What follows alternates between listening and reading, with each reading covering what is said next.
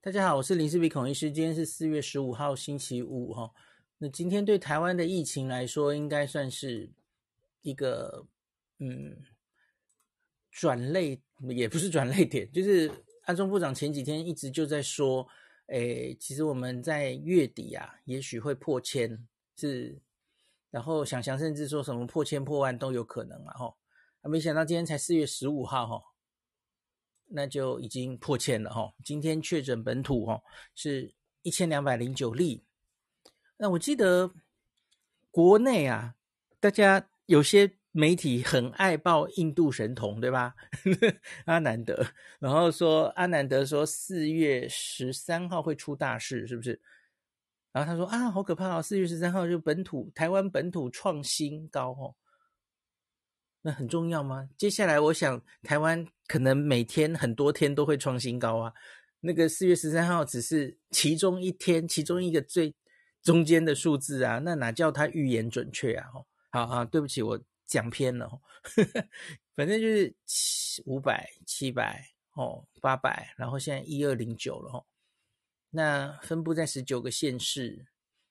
那有一些县市很已经很明显了哈，几乎已经无法疫调了哈，因为那个人数高到疫调已经来不及了，所以现在疫调大概都只是做最初步的、最精准的哦。你你周边最重要的密切接触者，大概已经没有办法跟之前这么的框列那么多人，然后这么细密的疫调。那可是当然有一些疫情还不是很严重的县市，还会做一些。难免心里还是 会怕怕的嘛，吼，那还是用比较接近原本的清零的做法，我觉得是无可厚非的啦，吼。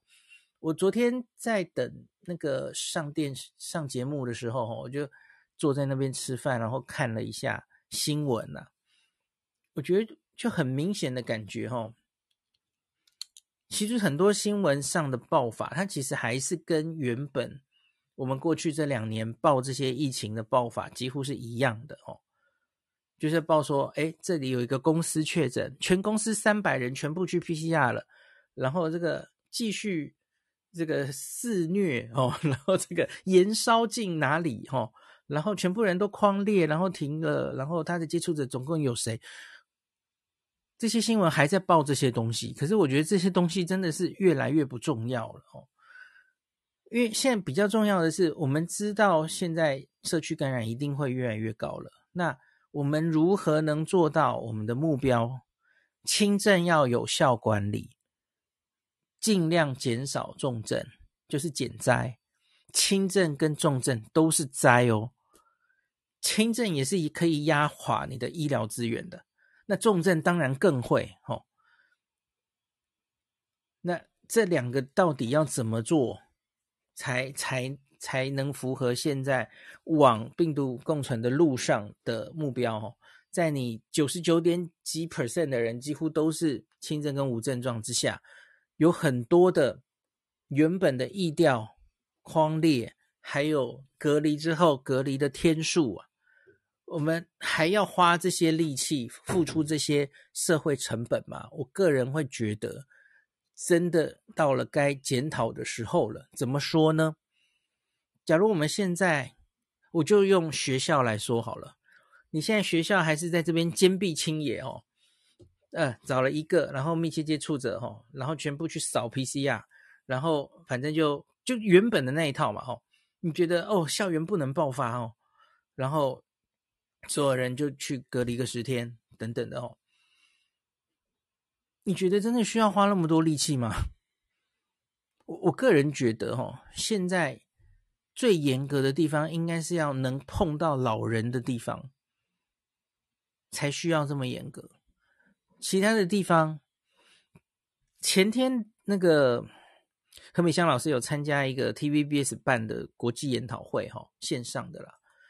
老师有提出一个观点，就是很多人都在猜，到底这波疫情到什么时候会到最高点，或是什么时候会下降，会过去哦？你相信阿中说的六月它就会往下降吗？或是李斌老师说的可能要到九月？这个速度取决于什么？这个速度取决于我们到底感染的速度有多快。假如你像韩国，你像日本，吼，很快，诶，其实他们也没有比英国快，吼，反正就有一些国家，它可以在一两个月就冲到巅峰的话，吼，那我觉得它在六月下来是有机会的。那可是，可是，我觉得在台湾不太可能是这种剧本，因为我们有太多人都没有感染过了。你你假如太一有有人他就是可以被 Omicron 感染，还没感染过哦，越多人的话，你永远就会烧起来。那你一定要到了一定程度，像美香老师那天就就是抓了几个国家，他的台面上确诊自然感染的人，Omicron 的人，加上他原本打疫苗的人，你一定要到了某一个数字，哦，某个比例，然后他的这个传播才会慢慢下来嘛，哦。这也是一种群体免疫，哦，群体免疫不是完全没有，我我们不会期待群体免疫到了，然后这个病就消失，这个大家大概知道应该不太可能哦。那可是它会削弱，会往下降哦。那老师就抓了每一个国家，哦，它要达到这个数字的，呃，自然感染不太一样，那跟它这个国家所处在的地方，它的气温，哦。是不是温带国家哈，大家都挤在一起，或者人口非常密集，然后或是他之前到底疫苗打了多少哦？像老师就抓了一些非洲国家，其实大概都已经自然感染六到八成了哦。那所以他们这次 Omicron 只要再加一点点上去，他们就够了。好，那可是他抓像是新加坡的话了哈，新加坡搞不好会比较类似我们，虽然新加坡其实从 Delta 的时候他就开始比较勇敢的放了一些。感染进来了吼，那新加坡大概自然感染 Omicron 是到了二十 percent 人口的二十 percent 台面上都确诊之后，它才慢慢的下来的哦。对，那你看我们台湾的二十 percent 是多少？两千四百万除以五嘛吼，四百四百万四百多万，哇！你要感染到四百万，然后这个感染才会。比较停下来，假如我们现在这种速度，这感染多久啊？哈，好，那那这个大概是不一定是台面的啦，就是你假如没有确诊出来的那些冰山一角，当然也是可以啦。哈。那另外老师有讲说，日本其实只到它的感染的人数的三 percent 就往下降了，哈。可是其实我觉得日本其实它的问题就是，它就是。捞出 PCR 数都不够多了哦，它其实有很多冰山一角，所以它它绝对不是只感染了全人口的三 percent，它就掉下来了啦，一定不是这样的哦。事实上，受感染的其实更多哦。好，所以这个就是你觉得是六月还九月？我觉得就是跟感染的速度有关。那可是我们很明显应该会非常不希望它感染的太快嘛，哦，我们会死命的压平曲线哦，尽量哦。怕医疗崩溃，所以你要告诉我大概在六月就会下来，我觉得是不太可能的耶吼。我觉得不太可能。嗯，那我觉得比较可能见到的是，我们会看到一定的起起伏伏的状况。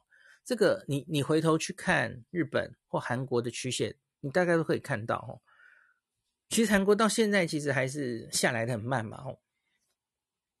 那可是。你像老美，老美下来的非常漂亮的原因，是因为你看它前面烧了多久啊？吼，好几波嘛，吼，然后每一波其实都很严重。然后这次欧美控当然也付出一定的代价，然后他现在终于该感染的差不多都感染了哦，加上原来打疫苗的，所以他终于现在就哇，这大概是疫情以来控制的非常好的一段时光哦。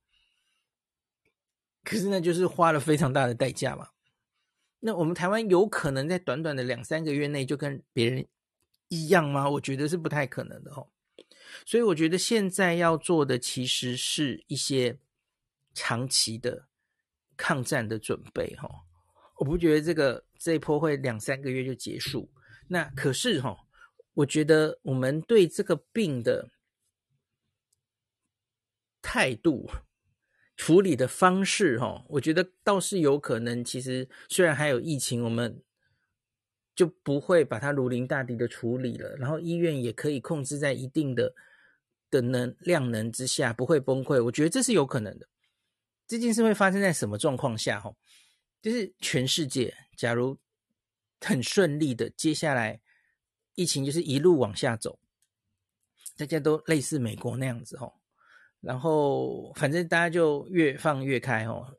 像韩韩国好像已经把它从传染指定传染病从第一类变第二类嘛，哦，越来越多的国家做这件事，哦，做这件事的意思就是他不会把它当成最危险的那种传染病来对付了，然后他台面上也不会确诊这么多，哦，因为因为他就不是法定传染病，没有要逐例通报了嘛，哦，你只要关心你重症是不是可以处理的这件事就好了，吼，就跟流感一样嘛，流感也是每年重症才需要通报啊，吼。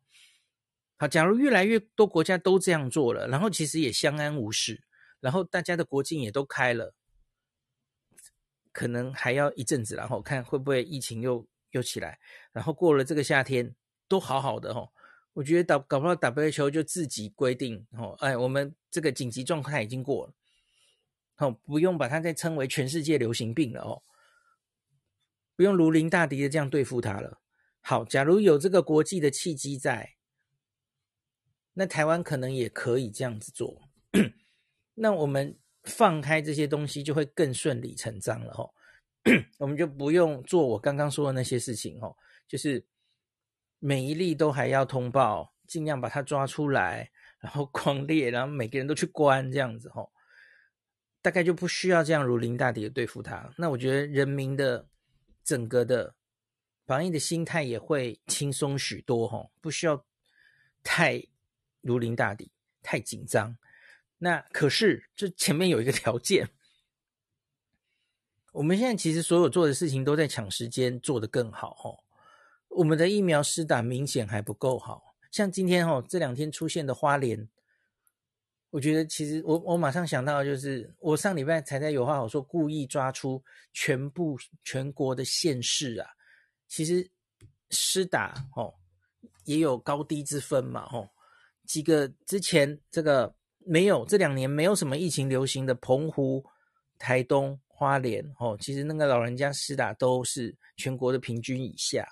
这个疫苗要用时方恨少哦，这个忽然这个疫情就烧上花莲了嘛。我觉得这个是因为趋势现在就是台湾就是大概就是放他进社区了哦，你你没有一个地方可以。避掉这种趋势的哦，你你现在就算你这个县市想独善其身，我我还是希望尽量做到清零的的事情，保护我的县民。可是我觉得你最后冲不太，还是会越来越多的哦。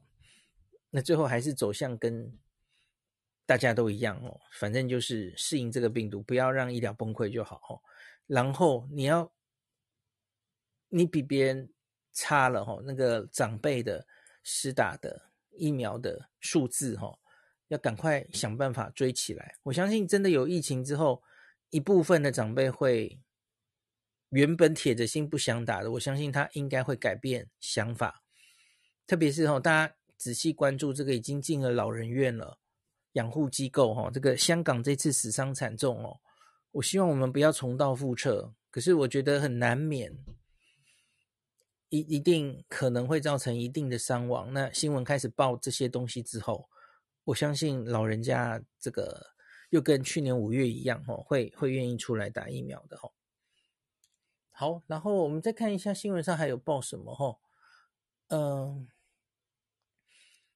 今天这个县市分布，哈，我们还是新北最严重，哈，新北三百二十八例，诶，桃园也后来上来了，哈，桃园两百九，花莲。哇，花莲这次真的严重，那个呃，布立桃园医花莲医院，对不起，那个院内感染看起来蛮严重，因为那个筛检之后阳性的比例甚高。花莲一百四十六例，我、哦、花莲今天甚至还超过台北哦，台北是一百四十例，高雄也有五十八例哦。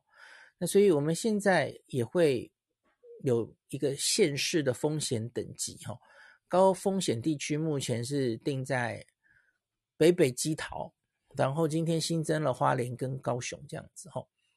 那新北我们知道前一集有跟大家讲了哈，已经启动居家照护了哦。那高雄今天也申请，花莲也准备申请了哈。我觉得这很重要哦，会尽速让这三个县市大家都启动居家照顾了哈。好，那我看还有没有什么？好，今天最新的我来讲一下哈。我们一月以来这一波台湾的 Omicron 已经累积六千五百四十三例了哈。那今天新增了十例啊，一口气新增了十例中重度以上的个案哦。然后我们多数还是轻症无症状，没有错哦，六千五百一十四占了九十九点五六。那目前中重症我们现在是分列了哦，中症今天加十例，所以总共已经二十七例了，占零点四一 percent。那重症目前还是那两例了哦，跟之前一样哦，那就两例死亡，就是占了零点零三 percent。那大家看了一下这些中重症，今天增加的年龄啊，都分布在大概四十到八十岁。那这些案例哈，今天的这十例啊，有这个，我记得是五例没打疫苗吧？哎，我看一下哦，罗一军有单独讲一篇哈，我看一下这里，今年累计二十九例中重症，那有近半数是没有完整接种的哦。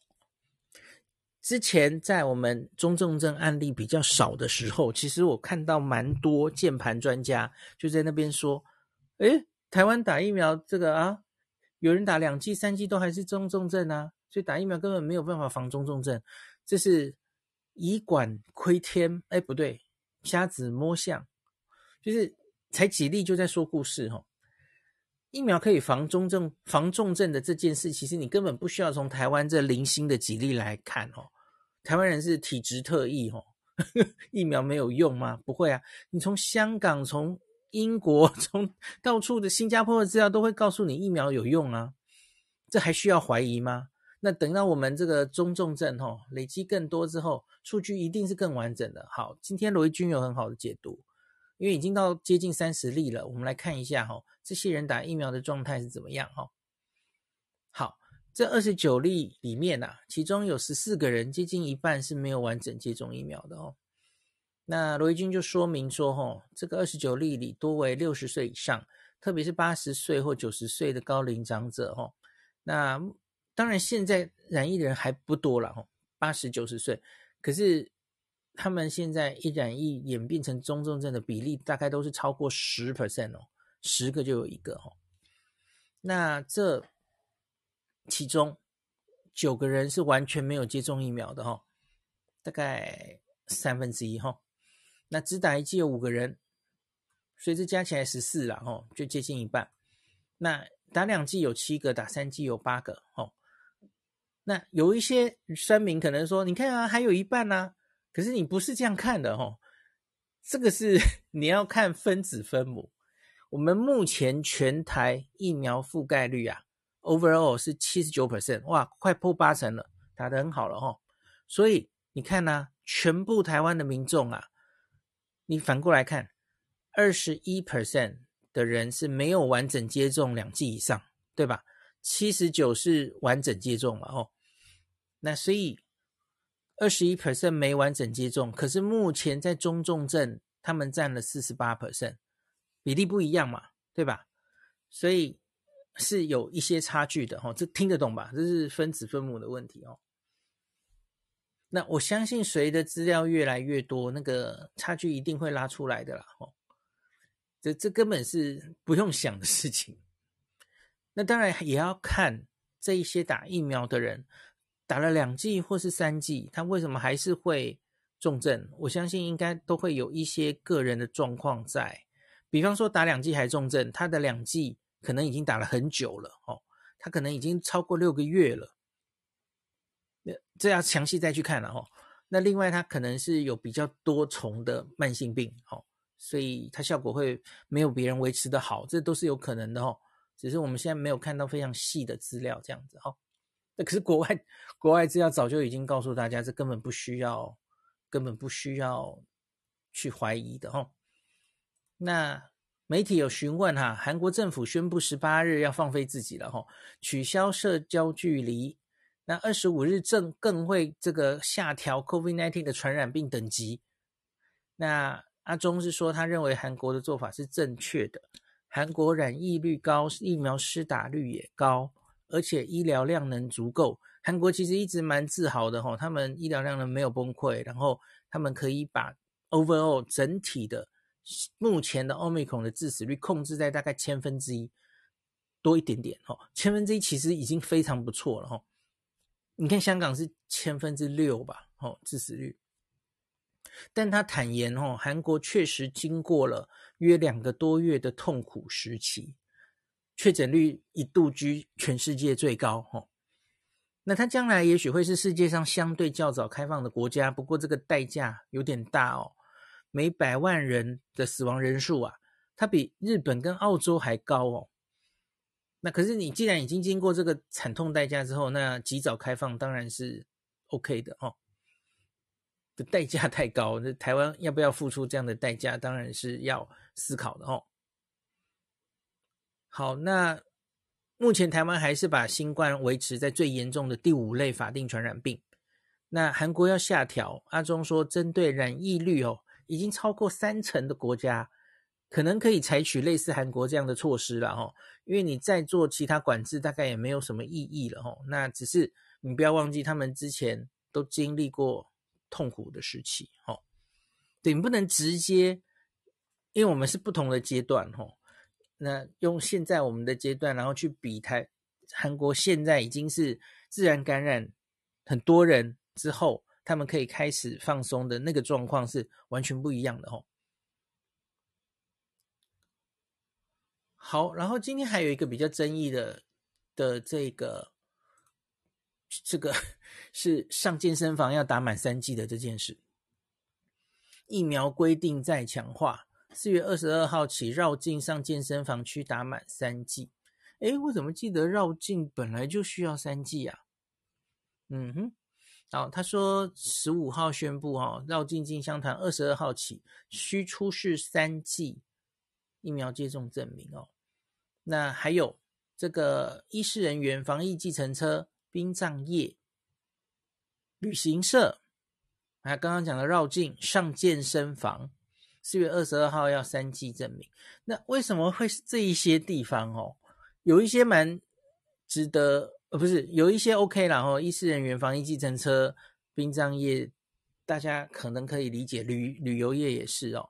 可是上健身房。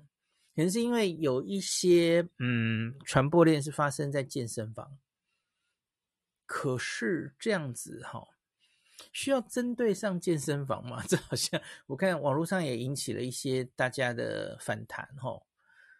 那我看一下阿中怎么讲哈，这个会接触不特定人士或是无法持续有效保持社交距离的活动。经评估具有较高传染风险者，就是以上念的这一些职业哦。那举例，像是绕境进香团旅行社是承揽相关的旅行团，都是会跟不特定人士相处时间较长，会同住，会搭游览车，一起饮食，很难保持社交距离，所以希望能打满三剂。那八大行业是早一步，四月一号已经全面要求三剂了嘛？哦。那未来民众如果要到健身房，也要打满三剂，尽可能戴口罩。这以上全部的东西，我可能对健身房比较有疑问哈，因为健身房应该是可以戴口罩的嘛，吼，也不会拿下口罩，嗯，好吧，有一点争议性哈，可是就希望大家 既然规定就配合好了哈。那这个还有。我们目前打到第一季是接近三十四了，八十四了哦。第二季也接近八十了哦。第三季冲到五十三点八五，是还打得不错的。包括了教育部、经济部、劳动部、卫福部管辖场所，包括校园、社区大学、补习班、婚宴场所、电影院、托婴中心、民俗调理业。刚刚讲的这二十四类场所的工作人员哦，也都需要施打第三剂。哇，这个有点多哦。除了我前面讲的比较理由的那些，呃，接触不特定人士这些哈，这看起来就是，呃，我记得这群人好像之前也有被规定过是要打满两剂吧，反正现在又变成要三剂了哦。就是教育部、经济部、劳动部、卫生福利部可自己可以管辖之下的这些地方，哇，那这次这个这个，嗯，打击面真的蛮大的耶。我有印象，我念过这二十四类场域，之前应该就是规定要打满两季嘛，现在就变成必追加要三季才行。哇，这个这个有点猛，好多行业啊，哦。那未来方向，哦，今天阿中又说。哦，媒体越问越猛了。他说，本土确诊是否可能累计破百万例？哦，他不是问单日，他说累计破百万例。陈时中表示不是完全不可能，但强调这个防疫重点将会转变为减灾。那、本来就是这样嘛，吼，强化疫苗、药物跟轻重症分流。从各国的经验看起来，台湾势必要接受一波大规模染疫，才有可能平息。这就是何美香老师说的，大概要有一定的自然感染之后，它才会停。所以我觉得接下来要想的，其实你要围堵的话，围堵还有多大的意义？有一些，假如是很明显的是几乎都是轻症的那一群人的话，吼。你好像不需要这么用力的围堵了。我觉得原则就是，会碰到老人家的任何场域，你就要小心一点。安养院、家里同住者有老人的，嗯，老人出入的那些社区的地方，这些地方防疫要跟以前一样严谨。可是所有其他的地方、其他的政策，我觉得其实真的都可以考虑放宽了哦。因为多半都是轻症嘛，大家已经非常清楚这件事。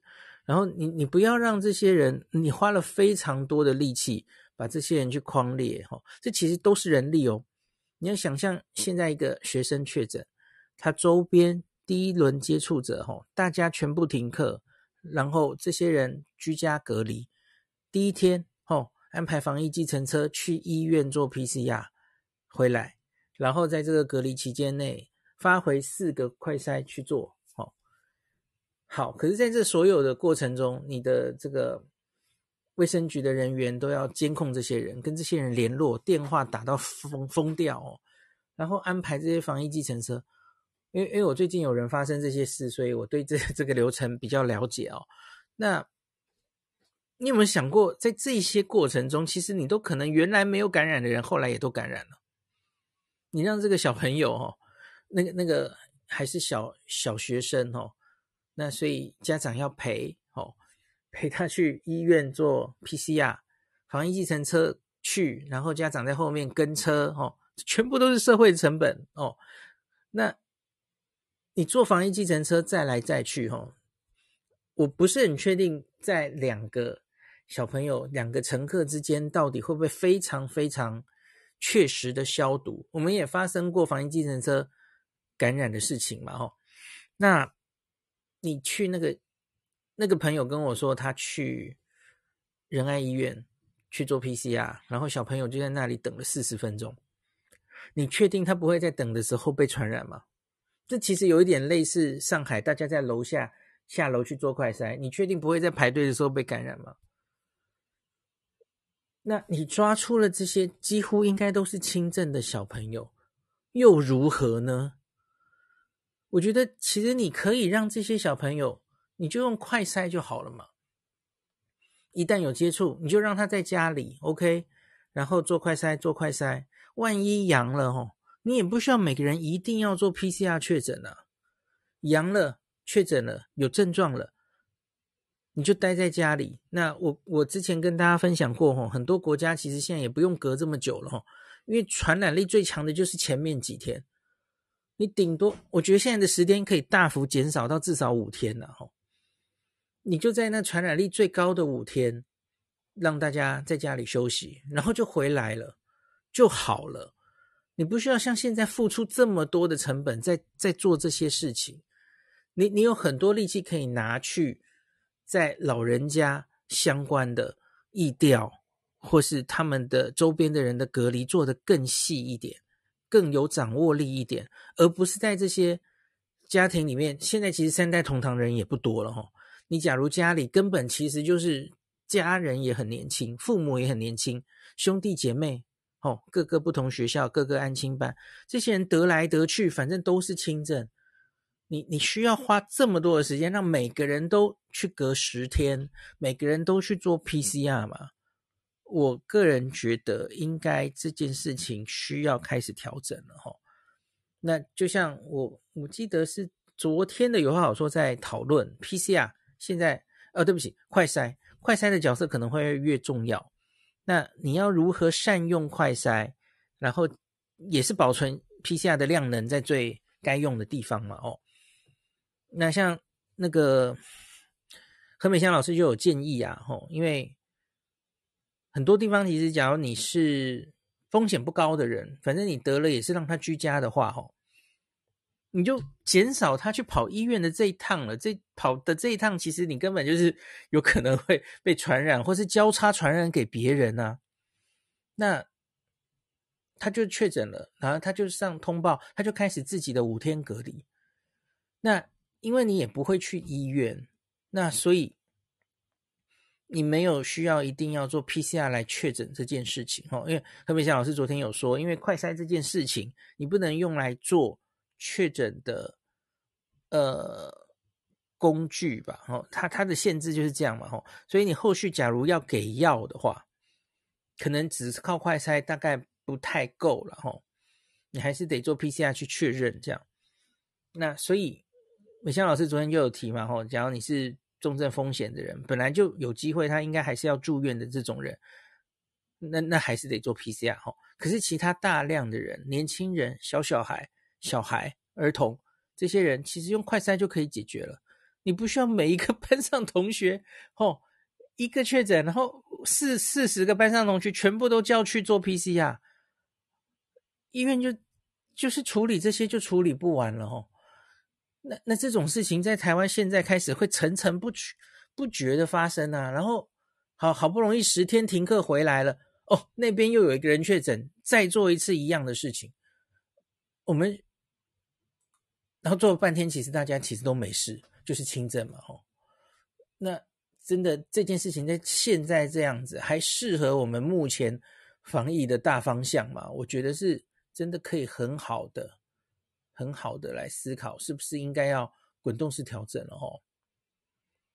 感谢您收听今天的林氏璧孔医师的新冠病毒讨论会。